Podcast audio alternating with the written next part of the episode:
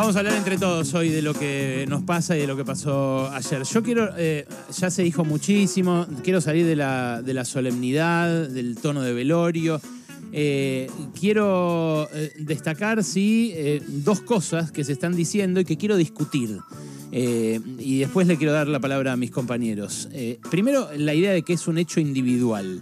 Es muy evidente que eh, el intento de asesinato eh, de Cristina, eh, que el atentado gravísimo y la posibilidad de, de que la mataran no es un hecho individual. Alcanza con pensar qué habría pasado si la bala salía. Alcanza con eso. Recién me decía Gustavo, acá, amigo y recepcionista de Radio Con Voz, eh, que él tiene amigos y compañeros en Quilmes, en agrupaciones peronistas, que le dijeron eh, eh, cómo les golpeó y qué habría pasado si la mataban, lo que tenían pensado hacer. Bueno, no hace falta hacer mucha fantasía en torno a esto. Hoy habría miles o cientos de miles de personas llorando, otras miles de personas clamando venganza. Eh, la Argentina sería un, un quilombo. Eh, y un magnicidio es distinto de un homicidio común justamente por la conmoción pública que genera. Eh, me parece que eso ya alcanza eh, para da- dar por tierra, para barrer con esta idea del hecho individual. Eh, pero también es un hecho profundamente antidemocrático por cómo afecta a miles de personas a la vez. Porque si un político no puede salir a la calle, como muchas veces dicen los fachos y algunos que entrevistamos, de estos que se jactan de los scratches filmados, muy machos atrás del celular, eh, si no puede salir a la calle y no puede expresar sus ideas públicamente, la democracia se degrada, es eh, de menor intensidad. Es lo que pasa en, Colombia, cuando Petro y Francia dan discursos con un escudo antibalas adelante, o lo que pasa en Brasil, que tienen que ir en autos también blindados. Es profundamente antidemocrático lo que intentó hacer Fernando Sabag. Matarla a Cristina, gatillarle dos veces en la cabeza. Eh, y hay otra idea que también circula mucho, que es por suerte no le pasó nada. Eh, la, la del de, eh, de, eh, de- ¿cómo se llama? Spert, que Milei no tuiteó nada, pero Spert tuiteó y sacaron un comunicado, creo, también los fachos, la, la ultraderecha. Eh, la, la, por suerte no, no le pasó nada a Cristina. Bueno, esto apunta a encapsularlo en un hecho personal también, además de minimizarlo. No es lo central si le pasó o no le pasó algo. Le gatillaron dos veces en la cabeza a la dirigente política con más seguidores del país. Y creo yo que esto es la sedimentación de violencias simbólicas acumuladas y otras no tan simbólicas, como en 2021, el año pasado, cuando le pegaron un tiro a un candidato del Frente de Todos en Corrientes, recordarán ustedes. Eh, hay sectores, no todo, eh, no todo, pero hay sectores importantes del PRO, los libertarianos, estos de la ultraderecha que digo, los medios, la derecha en general, las grandes patronales, fueron abonando una acción como esta al pegarle exclusiva y sistemáticamente a una persona, a un partido político y a sus ideas. Porque la doble vara de la que hablamos siempre es la que termina instalando que algo así se puede hacer. Con Cristina. No con los otros, porque claro, cuando hay un juicio por Macri, contra Macri o contra Dietrich por chorro, como el que abrieron con la investigación de autopista del curro, no se repite todo el tiempo, todo el tiempo, todo el tiempo, todo el tiempo. No se instala la idea esa de que, eh, no sé, qué sé yo, a Cristina hay que matarla. Anoche la veía Laura Di Marco en La Nación Más, el canal de Macri, diciendo que eh, Palazzo y los diputados, cuando salieron a hablar de paro nacional, se habían puesto confrontativos y violentos. No, no. Esto que está pasando en las calles no es eh, violento, no es confrontativo, al revés, esto es democracia. Esto es, la, paz que se construye en la democracia con movilizaciones. La violencia es la de la derecha, no hay polarización, es lo que dijo Ernesto Semán para mí. Ernesto Semán, en esa nota que comentamos ya la semana pasada, eh, decía, más que polarización, lo que hay en la Argentina es una radicalización de la derecha. Eh, y, esto para mí se cristalizó anoche. No sé eh, cómo lo, vivieron ustedes o, o qué quieren agregar. Adelante. Una de las primeras cosas que me salió reflexionar, eh, porque las primeras expresiones decían, acá se cruzó un límite. Y lo primero que me parece que es necesario reconocer y que todos reconozcamos es que el límite lo cruzamos hace un montón. Si llegas a la instancia en la que le gatillan dos veces en la cara a la vicepresidenta, el límite quedó atrás hace muchísimo.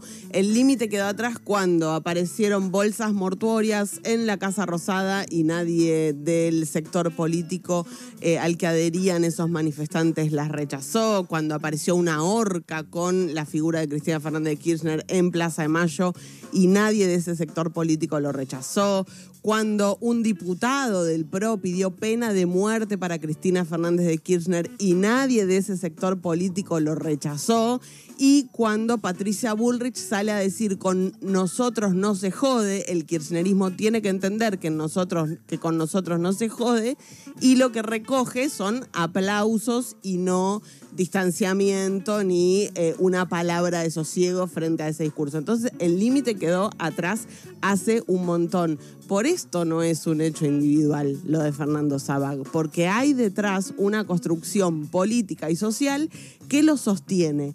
A mí lo que me preocupa muchísimo de este episodio, yo pensaba hoy en qué puede suceder en la marcha y cuál es el mensaje que puede surgir de esta marcha.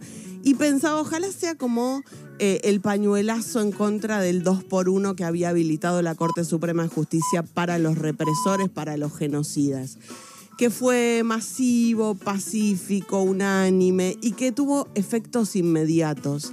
Pero después me di cuenta que ese pañuelazo, que esa manifestación, fue sobre una institución de la democracia también, que reaccionó como una institución de la democracia, recogiendo el malestar social y actuando en consecuencia.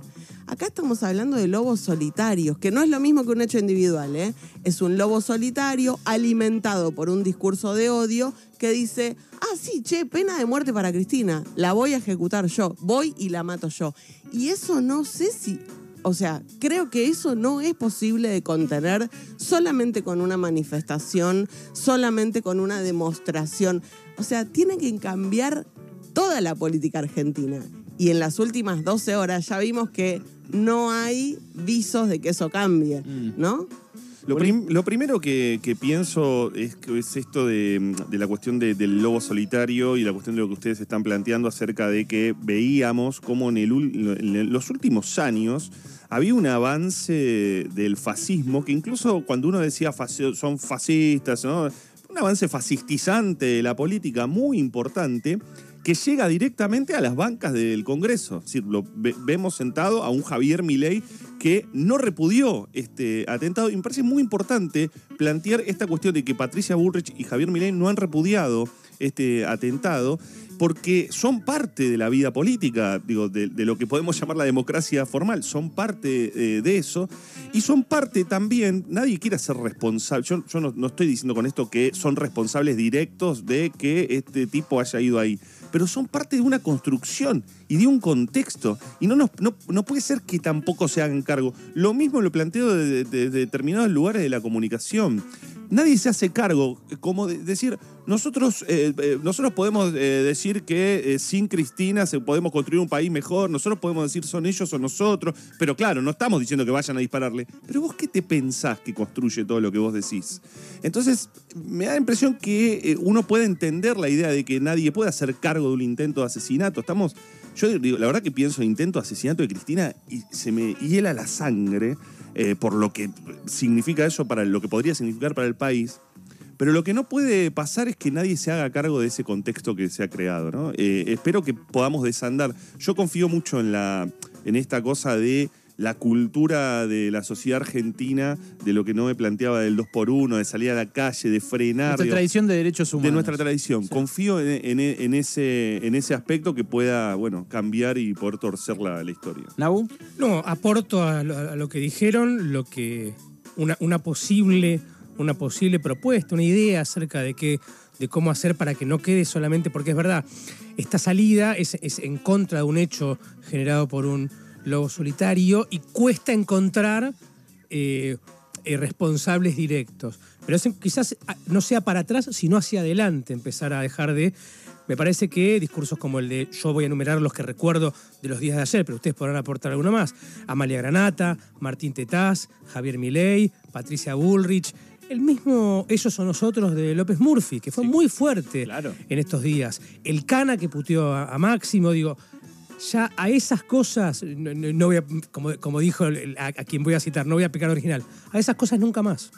El marido de Pampita fue muy violento también. El al- marido de al Pampita, usted proponer que que- un edificio. Total, ¿no? total. Eh, ese es parte de lo mismo. Eh, eh, todo esto es la sedimentación de muchas cosas que vienen pasando. Eh, Macri dijo que metería 200 personas en un cohete a la luna y las mandaría. Eh, durante su gobierno... No, que tiraría del tren a Néstor Kirchner, ¿no? Dijo en su momento, que cuando todavía Néstor Kirchner vivía, eh, lo tiraría del tren. Durante su gobierno empezaron atentados contra casas culturales, locales partidarios. Eh, los eh, fascistas de Almagro, de Abasto, eh, rompieron locales de feministas ahí en el Abasto y nosotros lo hemos denunciado. Hicieron pintadas contra agrupaciones de derechos humanos, rompieron los, los azulejos de las madres. Todas las veces que nosotros denunciamos esto, nos dijeron que exagerábamos. Y lo que hace el discurso del odio es dar permiso a la violencia física. A mí me parece que esta movilización para, para defender la democracia eh, sí puede influir sobre todo ese contexto. Eh, en la medida en la que entendamos que no va a ceder ya mismo, porque sigue siendo un negocio la grieta. ¿No? O sea, la, la- la gente que mira eh, a los que te dicen todo el día por televisión, eh, son ellos o nosotros, hay que matarlos y qué sé yo, está eh, colaborando con un negocio que no va a ceder, porque es un negocio eh, una- de las plataformas, de los medios, de las redes sociales, y que es parte de un fenómeno global, porque también ayer cagaron a trompadas al hermano de Boric en la Alameda, quedó internado en Chile. Eh, justo cuando están discutiendo la- la- el plebiscito constitucional y actos fascistas de estos, venimos viendo en otros lugares de Latinoamérica y del mundo. Lamentablemente yo no creo que vaya a cambiar nada con esta movilización, que está bien que suceda, que tiene que suceder, porque hay un sector político en la Argentina que no está comprometido con la democracia, básicamente. Sí. Hay un sector político que no respeta ese compromiso básico de la Argentina con la democracia y con los derechos humanos. Y así es muy difícil que algo cambie. Pero a ese, a ese sector, yo estoy yo coincido con lo que dice. Por eso me parece una ficción la idea de la unidad nacional, la, la idea de apelar a esa idea de que tenemos que estar todos juntos. No, de calmarnos. Yo no me O- calmo nada. claro, yo, no, estoy cal- nada calmado. de Totalmente, ayer. por eso, Eh, claro. pero, pero, pero la marcha no es eh, eh, eh, concordia. La marcha Claro. es también mostrar que somos más. Eso, me parece que la demostración, la demostración de, de- de- de cantidad es una demostración válida para ese sector que yo no sé si es, es mino- para mí es minoritario. Me parece que, que estamos hablando de un sector minoritario Pero de- intenso de, este país, pero mucho, intenso. y con mucho Poder, mucho- mucho poder. Sí. con mucha Claro. amplificación, con Bueno, mucha amplificación. Por eso yo también eh, quería retomar dos eh, editoriales de esta semana, que es cierto, en algún punto cuando las escribía, cuando las decía, me parecían exageradas. Pero no, no están exageradas. La policía patota del sábado a la noche es parte de eso. Eh, es parte de la, de la ruptura de esos consensos democráticos. Y sí, un- que un policía piense eh, y ha- hable así, no Espiar está. a los familiares de Lara San Juan, cagar a palos a los que van a pedir que el esclarecimiento de, de la muerte de Santiago Maldonado, todo eso es parte de la ruptura del consenso democrático. Y lo que yo digo es, viene pasando hace un montón. Que esto no haya pasado antes, la verdad, a esta altura digo, che, ¿cómo no pasó antes? Mm. De, de hecho, ¿sabes que me, que, que me acordaba? Porque cuando hablamos incluso de, de cómo ha, ha- se ha, ha cambiado en la historia argentina la idea de los golpes de Estado, ¿no? Los golpes de Estado, digo, los golpes se dan de otra manera. No se ha charlado de esto mucho durante, Sí. durante los últimos años, digo, la justicia, los medios de comunicación y demás. Y me acordaba de una cosa que siempre me decía mi viejo cuando yo era chico, no, no era una cosa de mi viejo, pero me acuerdo que me lo decía mi papá, es, eh, viste, eh, en, estado, eh, en, estado, en Estados Unidos nos dicen que nosotros eh, bajamos presidentes y le hacemos golpes de Estado, pero ellos los matan, ¿no? Por el antecedente de Kennedy y demás. Acá no tenemos la asociación de que a una presidenta, a, un vi- a una vicepresidenta como Cristina la puedan matar, digamos, ¿no?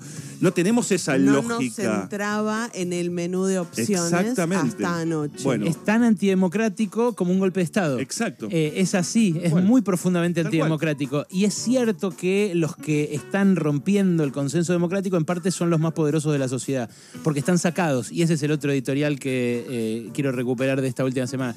Yo les mostré los tweets de los empresarios, algunos de los empresarios más importantes de la Argentina, incluso Marcos Galperín, a quien no culpo de que hayan intentado matar a Cristina, pero que si pone Palermo Bolche en un tweet, es lo suficientemente violento como para que otro también me lo diga a mí, o me diga Bolche por la calle, o, o me estrole una piña por decir que soy de izquierda en la radio. Bueno, vos hablabas recién de cómo se va resintiendo la democracia. Tengo amigos conocidos que tenían son figuras públicas, tenían previsto aparecer en público en esta semana por eventos culturales, todos están dudando de si aparecer en público. Todos están dudando de si aparecer en público, porque el clima te indica que estás en peligro finalmente. Bueno, eh, esto es eh, simplemente nuestros dos centavos, como dice Ken Brockman. Eh, simplemente lo, lo primero que nos sale y lo primero que pensamos. Es algo para pensar y reflexionar muy profundamente. Eh, los escuchamos, las escuchamos eh, hasta las 4 de la tarde. Estos pasaron cosas. Pasaron cosas. Hasta las 16 con Alejandro Berkovich. Pasaron cosas. Radio con Voz. Voz 89 9.